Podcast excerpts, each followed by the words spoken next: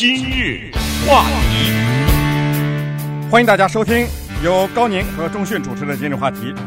高宁目前还在休假，这一集是由钟讯为您所主持的。美国作家大卫·福斯特·华莱士 （David Foster Wallace） 二零零八年九月十二号自杀身亡。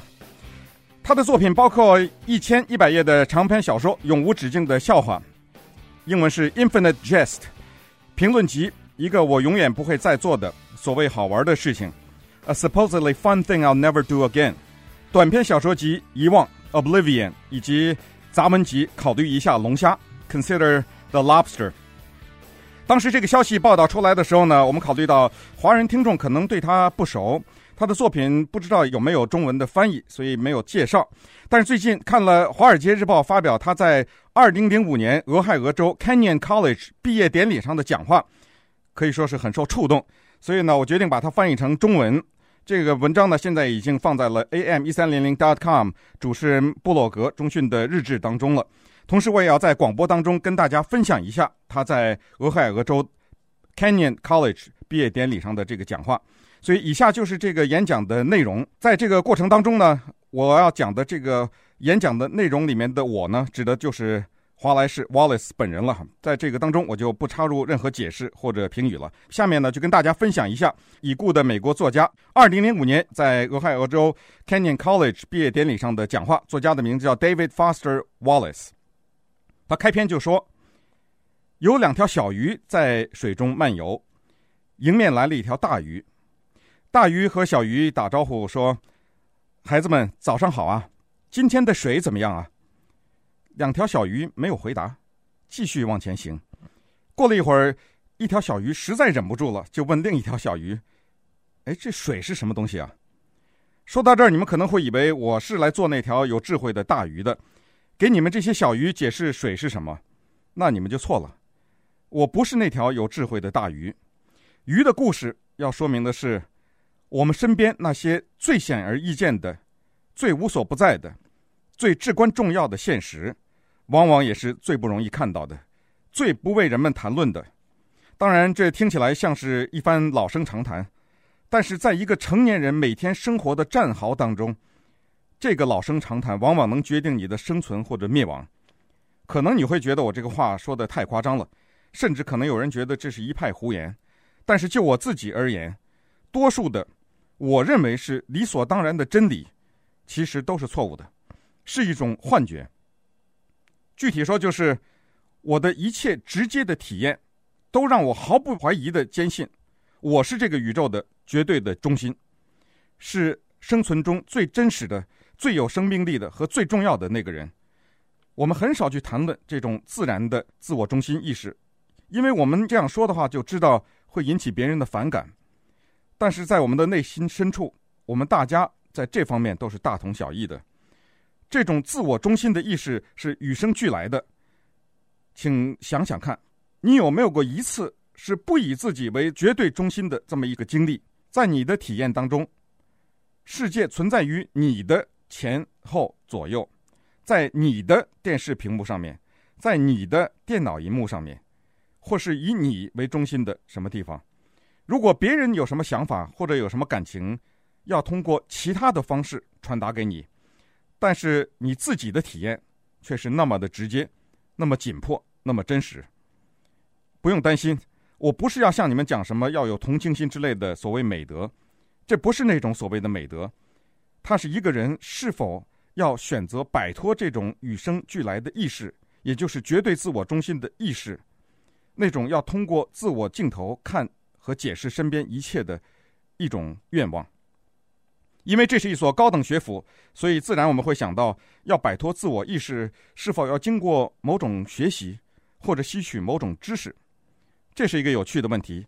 大学教育最危险的部分，就我个人经历而言，就是把一切都理性化，迷失在大脑抽象的争论当中，而不注意眼前发生的事情。我毕业二十年以后，才逐渐明白。教你如何思考，这句老生常谈是什么意思？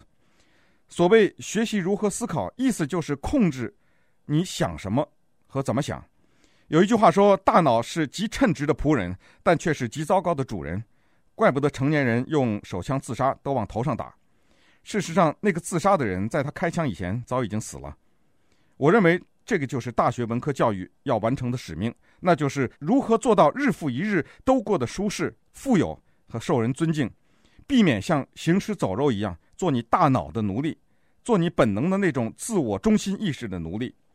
这句话听起来好像有点夸张，像是一派很抽象的胡言乱语。那就举例来说明，你们这帮毕业生根本还不了解“日复一日”到底意味着什么。没有人会在毕业典礼的讲话上提到它，但是“日复一日”却是美国成年人生活中最重要的部分。很大程度上，它包含的是极度的平淡和无聊，例行公事，还有许多焦虑。比如说，这是平常的一天，你起床，前往你那个具有挑战性的工作，一口气干了九个或十个小时。一天下来，你感到疲倦，压力让你感到紧张，于是你想回家好好吃上一顿晚饭，休息放松一下，然后早点睡觉，因为第二天你还要早起，还要重复头一天的这个日程。这个时候，你却突然想起来家里的冰箱空了，因为过去的一个星期，你那个具有挑战性的工作把你搞得没有时间采购，所以今天下班以后你要去一趟超级市场。这会儿是下班时间，路上车堵得很厉害。所以去超级市场的时间比平时要长。等你到了超市以后，发现里面人满为患。原来那些上班族的人也和你一样，要下班抽时间来买菜。超市的荧光灯发出丑陋无比的光亮，空气中弥漫着可以令人置于死地的轻音乐，或是超市的宣传。你痛恨这个地方，但是你无法迅速逃离。店面太大，人太多，你要穿过一排排货架寻找你要找的东西。你推着那辆吱吱作响的破车，穿梭在其他那些面带倦容、脚步匆匆的人当中。有些老人行动像冰川移动一般的缓慢，有一些人行为古怪，还有那些有好动症的孩子拦住你的去路。你咬着牙，强装笑容，让他们给你让路。等你把东西拿齐了，要付款的时候，才发现，尽管这是购物高峰的时间，超市。却没有安排足够的收款员，所以排队的人很多。愤怒的情绪在你内心积蓄能量，可你又不能把它发泄在那个手忙脚乱的收款小姐的身上。你终于排到了，付了款，收款员对你说：“祝你有愉快的一天，Have a nice day。”声音中充满了死亡的气息。你提着那个塑胶袋子，穿过人群熙攘、满地是垃圾的停车场，花了很多精力，把东西放在车后箱内。而且还要确保在开车的时候，这些东西不会掉出来，四处乱滚。回家的路上，一辆辆行驶缓慢的越野车在消耗着你的生命，在消耗着你的时间。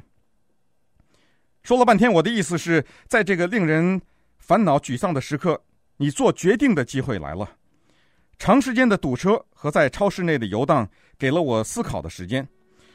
如果这个时候我不特意决定如何思考以及关注哪些东西，那每次我去采购的时候，都会情绪低沉、痛苦万分。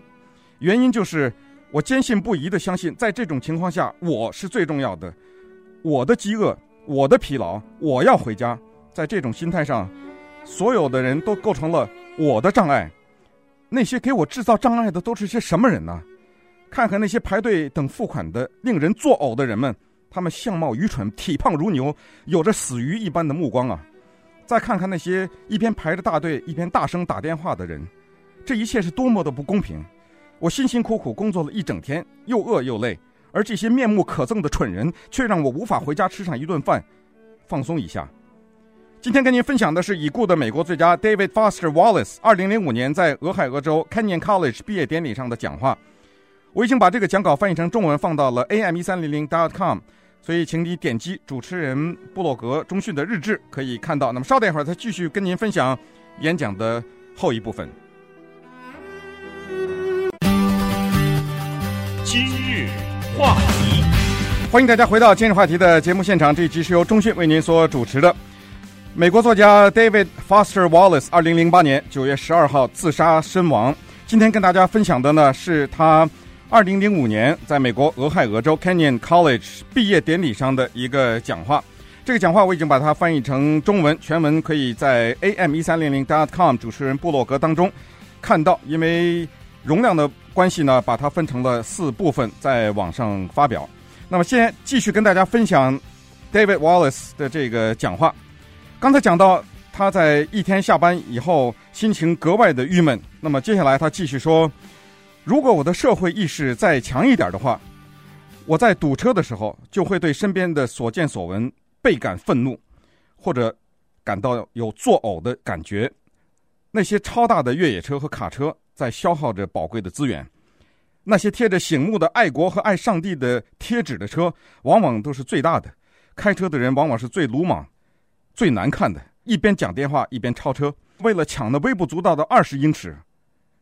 我会想起我们的后代该怎么样鄙视我们这一代人，我们浪费资源、破坏环境。我知道，可能大多数人都是这样想，因为这种思考方式非常容易，它来得很自然。它不需要我们做出任何选择或者努力，这是一个成年人与生俱来的以自我为中心的意识所决定的一种思维方式，那就是我的需求高于一切。但是必须承认，还有另外一种思维方式，比如堵车的时候，挡在我们前面的那些大车，说不定那些开越野车的人曾经经历过大型的车祸，他们需要一辆大车增加他们在路上的安全感呢。从我们身边擦身而过的那辆悍马越野车，开车的说不定是一位父亲，他的儿子生命垂危，他正拼命的赶往医院呢，所以他要比我心急，所以是我在拦住他的去路呢。我们有没有想过，那些在超级市场排队的人也和我们有同样心情，他们一样心烦意乱呢？而这些人当中，又有多少人，他们的生活可能比我们要艰苦得多呢？再一次提醒你们，我不是要给你们进行所谓的道德劝导，或者告诉你们应该这样或那样思考，因为要做到这一点是很难的。要改变思考是需要意志和心智的努力的。就拿我来说，有的时候我能够做到，有的时候根本做不到，也干脆不想这样做。但多数的时候，只要你有意愿，给自己多一个选择。你就可以用不同的眼光去看超市排队的那个冲着自己孩子喊叫的肥胖的、有着死鱼眼睛一般的妇人，说不定她已经三天没有睡个好觉了，一直在陪伴着那个罹患骨癌、濒临死亡的丈夫。又说不定这个胖大的女人是在政府的车管部 DMV 工作的一个低薪的职员，白天她曾经发过善心，帮助你先生或太太解决了一个让他们头痛的官僚的问题。当然。以上所有可能都不是真的，都是假设，但是也都不是完全不可能的。关键是你是否有意愿这样想。如果你能够百分之百的确定周围是些什么人，现实是怎么样的，谁或者什么更重要，如果你被与生俱来的意识操纵，就像我一样，那你就不会去进行那些看似毫无意义甚至令人厌恶的思考。但是，如果你真的学到了如何思考，如何关注，那你就了解到比别人更多的选择。主动权是掌握在你的手中，改变一下思维，你就会发现，这个纷乱嘈杂的地狱一般的超市，其实是一个有着丰富意义的神圣的场景。它燃烧着与点亮天上的星星一样强大的能量，那就是存在于一切事物表面下的同情和爱。假设的东西不都是真的，唯一真实的东西是你自己要决定怎么看待周围的事物。你要决定什么是有意义的，什么是没有意义的。你要决定。到底崇拜什么？还有一个真理，在一个成年人日复一日的生活当中，其实根本就不存在什么无神论者，不存在一个什么都不崇拜的人。人人都崇拜某些东西，唯一不同的是要崇拜什么。如果你崇拜金钱或物质，如果你认为那是生命的全部意义，那你就永远得不到满足。这就是真理。如果你崇拜自己的身体、美貌和性的吸引力，你就永远觉得自己很丑陋。等待时间和年龄开始显露的时候，不等真正死亡的来临，你已经死了几百万次了。人类所有的伟大的神话、成语、寓言、警句，一切伟大的故事和真髓，不都是在讲这个道理吗？问题是，我们是否愿意日复一日地面对这个真理？如果你崇拜权力，软弱和恐惧就会一直伴随着你。你要追求更大的权力去克服这个恐惧。如果你崇拜自己的智慧，你觉得自己比别人聪明。那么这样的人最终会觉得自己愚蠢，是在伪装，因为他生怕有一天别人发现他自己懂得其实并不是那么多。问题倒不是这些崇拜本身是否邪恶，而是我们觉察不到他们存在于我们的潜意识当中，是与生俱来的。日复一日，你不知不觉地落入其中，开始选择和衡量价值观念。这个世界不会阻止你沿着这个意识走下去，因为这个由人、金钱和权力组成的世界，就是建筑在你的恐惧、你的轻蔑、你的焦虑和你渴求自我崇拜的这个基础之上的。今天我们美国的文化不就是凝聚了这些力量，把它变成了前所未有的财富吗？同时给了你舒适和一些个人的自由。这个所谓的个人自由，就是你可以在自己的大脑这个微不足道的国度当中称王称霸，在万物之中唯我独尊。但是不要忘了，还有其他的自由。那些最宝贵的自由，是人们在这个以胜负、成败和炫耀为价值的世界中很少提及的。人类所拥有的最重要的自由是关怀，是觉悟，是自律，是努力，是一次又一次的日复一日的从无数件毫不起眼的不性感的小事情上，发自内心的关心别人，并为之做出牺牲，这才是真正的自由。否则，你将永远感到自己在失去一些什么。这不是什么道德的劝教，不是宗教，不是信条，也不是什么至关生死的问题。最大的真理就是人在死亡以前该如何活着。怎么活到二十岁？怎么活到五十岁？而不用枪把自己打死，就是要看清真实的和本质的东西就在我们的身边。我们要每天提醒自己，但是要做到这一点，日复一日的保持觉悟和生命力，它的困难度远远超出我们的想象。以上就是美国作家 David Foster Wallace 二零零五年在俄亥俄州 Kenyon College 毕业典礼上的讲话。他的中文翻译可以上网 am 一三零零 dot com。点击主持人布洛格中讯的个人日记阅读。如果您错过今天节目，也可以在一三零零网站今日话题网页中收听重播。二零零八年九月十二号，大卫·福斯特·华莱士 （David Foster Wallace） 用一根绳子结束了自己的生命，享年四十六岁。